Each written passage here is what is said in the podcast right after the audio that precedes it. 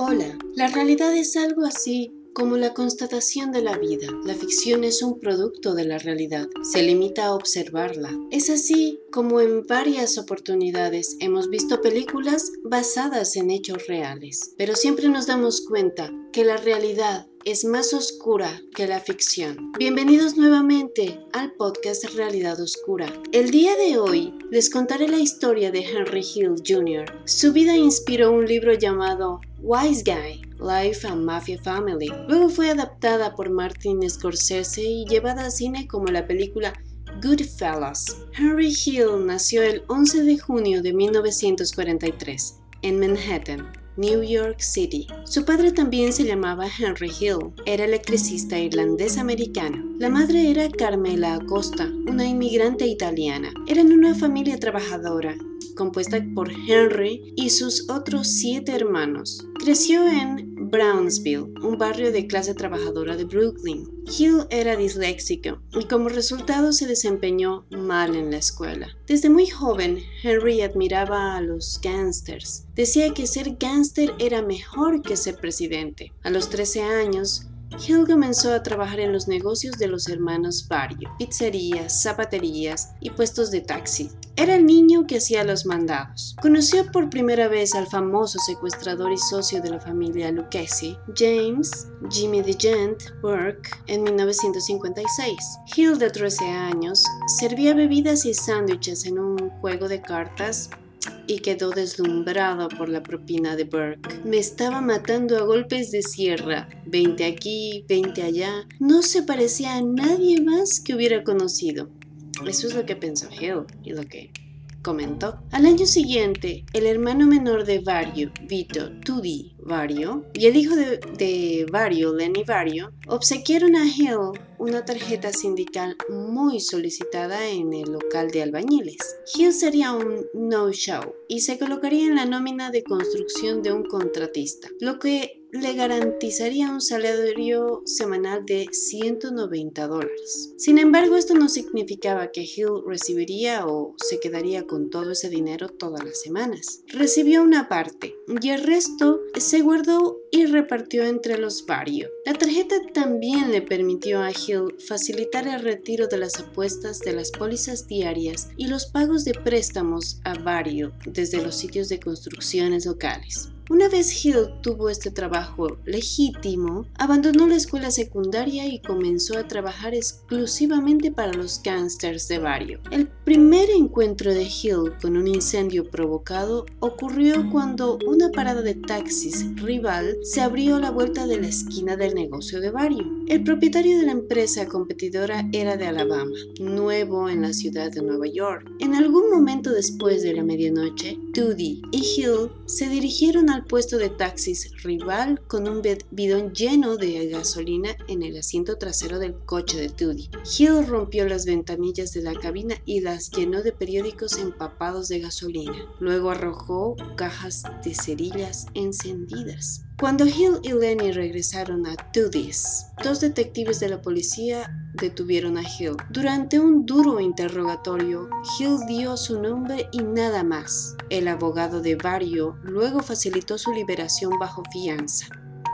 Si bien resultó una sentencia suspendida, la negativa de Hill a hablar le valió el respeto tanto de Barrio como de Burke. Burke, en particular, vio un gran potencial en Hill. Al igual que Burke, era de ascendencia irlandesa y no era elegible para convertirse en un hombre bien hecho. La tripulación de Vario, sin embargo, estaba feliz de tener asociados de cualquier etnia, siempre que, ganaran dinero y se negaran a cooperar con las autoridades. En junio de 1960, alrededor de los 17 años, Hill se unió al ejército de los Estados Unidos, sirviendo con la división aerotransportada en Fort Bragg, en Carolina del Norte. Afirmó que al momento fue deliberado. La investigación del FBI sobre la reunión cumbre de la mafia de Al Pacino en 1956 2017 había provocado una investigación del Senado sobre el crimen organizado y sus vínculos con empresas y sindicatos. Esto resultó en la publicación de una lista de casi 5.000 nombres de miembros y asociados de las cinco principales familias criminales. Hill buscó en una lista parcial, pero no pudo encontrar a Vario en la lista de la familia Lucchesi. Durante sus tres años de aislamiento,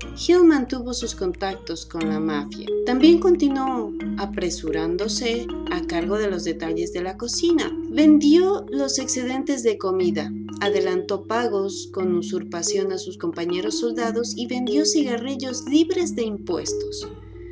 Antes de ser dado de baja, Hill pasó dos meses en la empalizada por robar el auto de un alguacil local y pelear en un bar con los marines y un civil. En 1963 regresó a Nueva York y comenzó la etapa más notoria de su carrera criminal. Incendio premeditado, intimidación, dirigió una red organizada de vehículos robados y secuestro de camiones. En 1965, Hill conoció a su futura esposa, Karen Friedman, a través de Vario, quien insistió en que Hill lo acompañara en una cita doble en el restaurante Frank, Frankie de Woo, Manso Villacapra. Según Friedman, la cita fue desastrosa y Hill la dejó plantada en la siguiente escena. Después, los dos comenzaron a tener citas en Copacabana y otros clubs nocturnos. Friedman conoció al impresionante estilo de vida de Hill. Más tarde, los dos se casaron en una gran boda en Carolina del Norte, a la que asistieron la mayoría de los amigos gangsters de Hill. En 1994, Hill en su libro Gangsters and Goodfellas, declaró que Tommy de Simone intentó violar a Karen. En abril de 1967, los asociados de la familia del crimen Lucchesi robaron 420 mil dólares de la terminal de la carga de Air France en el aeropuerto internacional JFK de la ciudad de Nueva York. Si bien hubo muchos robos de carga en este aeropuerto, este fue el robo de efectivo más grande que había tenido lugar en ese momento. Fue realizado por Henry Hill, Robert McMahon, Tommy DeSimone y Montague Montemurro. En un chivatazo de McMahon, Hill creía que fue el robo de Air France lo que hizo que la mafia lo empezara a apreciar. Air France era la aerolínea de cambio de moneda estadounidense en el sudeste asiático. El dinero generalmente se transportaba en bolsas de lino, cada una con 60 mil dólares estadounidenses y Air France enviaba hasta un millón de dólares por semana de esta manera. El dinero se almacenó en una sala eh, fuerte de bloques de cemento con un guardia de seguridad privado las 24 horas. Según Robert McMahon, quien trabajaba para la operación de carga de Air France, los aviones de Air France entregaban regularmente tres o cuatro paquetes de 60 mil a la vez y le dijo a Henry Hill que tres o cuatro hombres con pistolas podrían robarlo fácilmente. Sin embargo, era difícil predecir cuándo estaría allí el dinero, por lo que un atraco era arriesgado. Hill decidió que sería mejor robar la llave para poder intentar robar el dinero en cualquier momento eh, sin avisar a Air France de que conocían el dinero. Las misiones de reconocimiento revelaron que el obstáculo más difícil sería el guardia de seguridad, quien mantuvo la llave con él todo el tiempo, incluso los días libres. Una interrupción en la casa del guardia reveló una vulnerabilidad potencial, las mujeres. McMahon presentó al guardia a una eh, escolta en The Jade East Motel, ubicado cerca del aeropuerto internacional JFK. Con el tiempo, el guardia y la escolta se volvieron íntimos. Después de varias pruebas, McMahon y la escolta pudieron distraer al guardia al el tiempo suficiente para que Hill recuperara la llave de sus pantalones e hiciera una copia. El día del robo, Hill y Tommy de Simone se dirigieron a la terminal de carga de Air France en el aeropuerto internacional JFK con una maleta vacía, la más grande que Hill pudo encontrar. A las 11.40 pm ingresaron a la terminal de carga de Air France. McMahon dijo que simplemente deberían entrar, ya que la gente a menudo llegaba a la terminal para recoger el equipaje perdido. De Simone y Hill entraron sin oposición en el área no asegurada. Abrieron la puerta con la llave duplicada Usando una pequeña linterna, encontraron siete de las bolsas. Las cargaron en la maleta y se fueron. No se dio la alarma, no se hicieron disparos y nadie resultó herido. El robo no se descubrió hasta el lunes siguiente, cuando llegó un camión de Wells Fargo para recoger el efectivo que se entregaría a la corporación bancaria francesa estadounidense.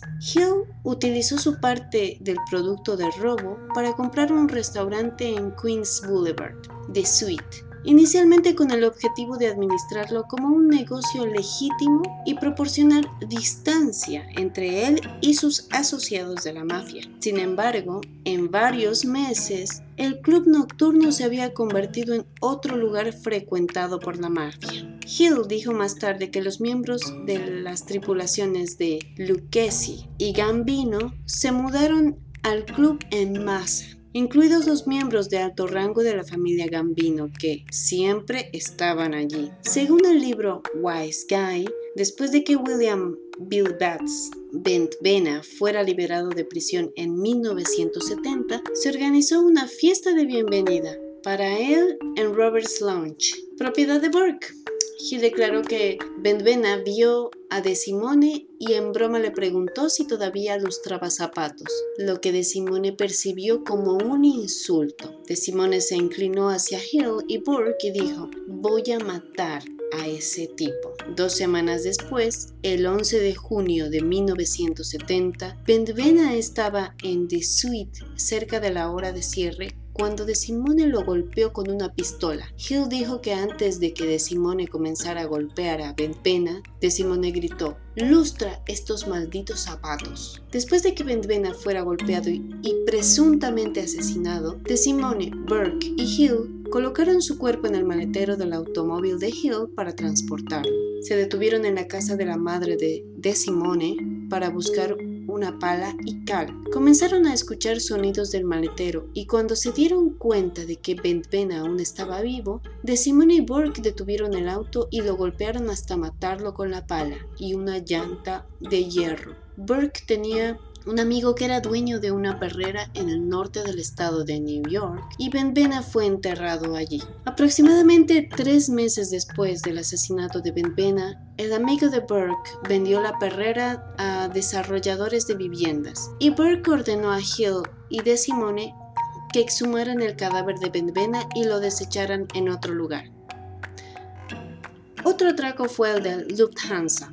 Fue un robo en el aeropuerto internacional JFK de la ciudad de New York el 11 de diciembre de 1978. Se robó un estimado de 5.875 millones, con 5 millones en efectivo y 875 mil en joyas, lo que lo convierte en el mayor robo de efectivo cometido en suelo estadounidense en ese momento. Jimmy Burke, un socio de la familia del crimen Lucchesi, tenía fama de ser el autor intelectual del robo, pero nunca fue acusado oficialmente en relación con el crimen. También se alega que Burke cometió u ordenó el asesinato de muchos de los involucrados en los meses posteriores al robo para evitar ser implicado por el atraco. El 11 de diciembre de 1978, alrededor de las 3 de la mañana, los seis hombres en un Ford Econoline negro se detuvieron en un edificio de carga de Lufthansa 261. El candado de la puerta se cortó con un par de alicates. Dentro de la terminal,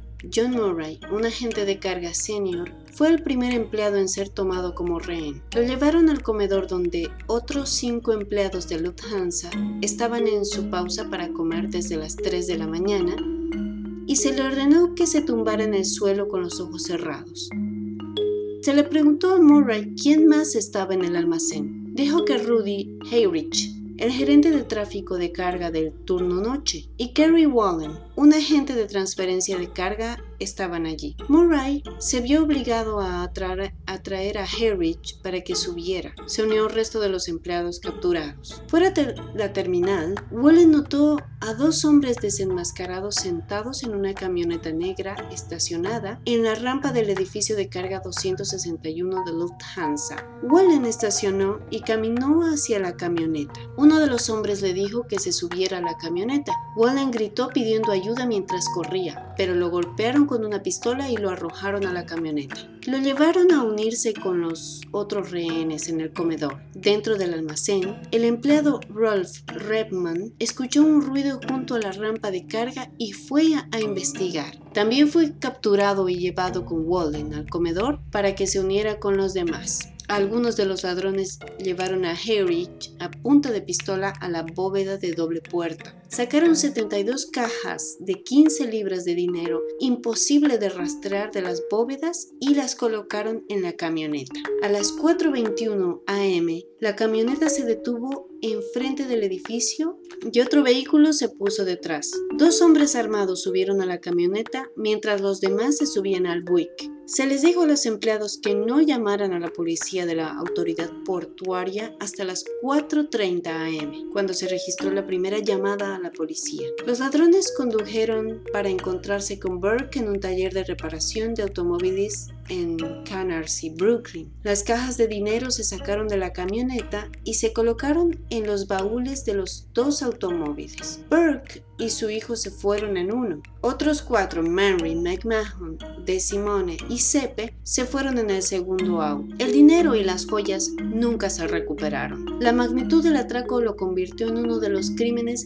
más investigados de los Estados Unidos. La única persona condenada por el robo fue Louis Un trabajador del aeropuerto que ayudó a planificar el atraco. El último arresto asociado con el robo se realizó en 2014 y esto resultó en absolución. Parnell Stacks Edwards no pudo deshacerse de la camioneta que se había utilizado en el atraco. Se suponía que Edwards había conducido el vehículo a Nueva Jersey, donde, junto con cualquier evidencia potencial en su interior, debía destruirlo llevarlo a un depósito de chatarra que le pertenecía a John Gotti. En cambio, Edwards estacionó la camioneta frente a una boca de incendios en el apartamento de su novia, donde la policía la descubrió dos días después del atraco. Paul Barrio posteriormente ordenó a De Simone que matara a Edwards. Una vez que descubrió dónde se escondía Edwards, De Simone y Angelo Sepe visitaron a Edwards y le dispararon cinco veces en la cabeza. Desde la camioneta se tomaron las huellas dactilares de varios de los autores del robo. El FBI identificó a la tripulación de Burke como los posibles perpetradores dentro de los tres días posteriores al robo, en gran parte debido al descubrimiento de la camioneta junto con las conexiones preestablecidas de Edwards con la pandilla de Burke en Roberts Launch. Instalaron una fuerte vigilancia Siguieron a la pandilla en helicópteros y pusieron micrófonos en sus vehículos. Los teléfonos en Roberts Lunch e incluso los teléfonos públicos más cercanos al bar. El FBI logró grabar algunas charlas tentadoras a pesar de los sonidos de fondo de la música rock y disco como Angelo Sepe contándole a un hombre no identificado sobre un estuche marrón y una bolsa de Lufthansa y su novia Hope Barron. Quiero ver, mira, ¿dónde está el dinero? Cavar un agujero en el jardín trasero del pero esto no fue suficiente para conectar definitivamente a la gente de Burke con el atraco. Y no hay órdenes de registro que, que hayan sido emitidos. Según Henry Hill, Jimmy Burke se volvió paranoico y agitado una vez que se dio cuenta de cuánta atención había atraído el fracaso de Edwards y resolvió matar a cualquiera que pudiera implicarlo en el atraco, comenzando por el propio Edwards con los asesinatos de la mayoría de los asociados y planificadores del atraco. Quedaban pocas pruebas y pocos testigos que condenaran a Burke o a su equipo con el atraco. Sin embargo, las autoridades finalmente pudieron reunir pruebas suficientes para procesar al hombre, eh, Luis Werner, por ayudar a planificar el atraco. Werner fue el único hombre condenado por el robo en 1979 y fue condenado a 15 años de prisión. En 1980, Hill fue arrestado por un cargo de tráfico de estupefacientes. Se convenció de que sus antiguos socios planeaban matarlo, Vario por traficar con drogas y Burke para evitar que Hill lo implicara en el atraco de Lufthansa. Hill escuchó en una escucha telefónica que sus asociados Angelo Sepe y Anthony Stabile estaban ansiosos de que lo mataran y que él y que le estaban diciendo a Burke que Hill no era bueno y que era un adicto. Burke les dijo que no se preocupen por eso. Hill estaba más convencido por una cinta de vigilancia que le pusieron los investigadores federales en la que Burke le dijo a Vario que necesitan que Hill golpee. Cuando finalmente fue puesto en libertad bajo fianza, Burke le dijo que debería reunirse en un bar del que Hill nunca había oído hablar ni visto antes, propiedad de Charlie de Jap. Sin embargo, Hill nunca vio a, a Burke allí.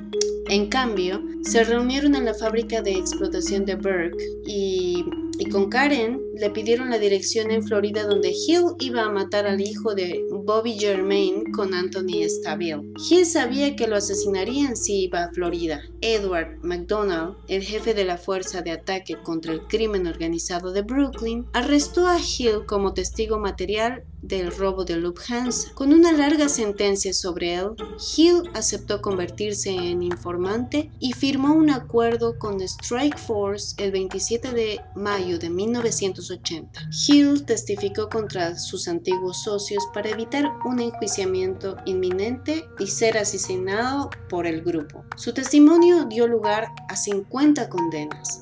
Hill, su esposa Karen y sus dos hijos, Greg y Gina, ingresaron al programa de protección de testigos de los alguaciles de Estados Unidos en 1980. Cambiaron sus nombres y se mudaron a varios lugares no revelados, entre ellos Seattle, Washington, Cincinnati, Ohio, Omaha, Nebraska, Butte, eh, Montana e Independence, y también Kentucky. Jim Burke fue condenado a 12 años de prisión por el escándalo que involucró a arreglar juegos de baloncesto del Boston College. Burke también fue posteriormente condenado a cadena perpetua por el asesinato del estafador Richard Eaton. Él murió de cáncer mientras cumplía cadena perpetua el 13 de abril de 1996 a la edad de 64 años. Paul Barrio recibió cuatro años por ayudar a Henry Hill a obtener un trabajo por no presentarse para obtener su libertad condicional de la prisión. Barrio también fue posteriormente condenado a 10 años de prisión por extorsión a empresas de transporte aéreo en el aeropuerto JFK. Murió de insuficiencia respiratoria el 22 de noviembre de 1988 a los 73 años mientras estaba encarcelado en la prisión federal de la FCI en Fort Worth. El gángster neoyorquino falleció a los 69 años en un hospital de Los Ángeles, según confirmaron sus familiares. Su corazón simplemente dijo basta, informó